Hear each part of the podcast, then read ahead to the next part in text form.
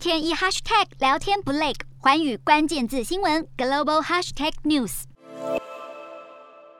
随着俄罗斯大举入侵乌克兰，西方各国陆续祭出制裁，不过却面临俄罗斯反制裁，要求购买俄产天然气必须以俄国货币卢布来支付。而 G7 各国强硬拒绝，没想到才过短短两天，德国和奥地利双双发布天然气供应紧急情况的早期警报，呼吁消费者节约能源。德国即日起进入天然气供应预警阶段，联邦政府各部会、地方政府、天然气业者组成危机小组，随时监控天然气运量，每天向欧盟报告，这是至今为止最明确显示欧盟国家正准备应对供应中断的消息。同时，德国政府经济顾问下修德国二零二二年经济成长预测。德国经济专家委员会现在预期德国今年国内生产毛额只比去年成长百分之一点八，低于之前预测的百分之四点六。而由于欧洲现在面临能源危机，乌克兰总统泽伦斯基三十号向挪威国会发表演说时，敦促这个仅次于俄罗斯的欧洲第二大天然气供应国向乌克兰和欧盟提供更多能源，而挪威已经采取相关措施，在今年夏季将天然气产量维持在最高水准。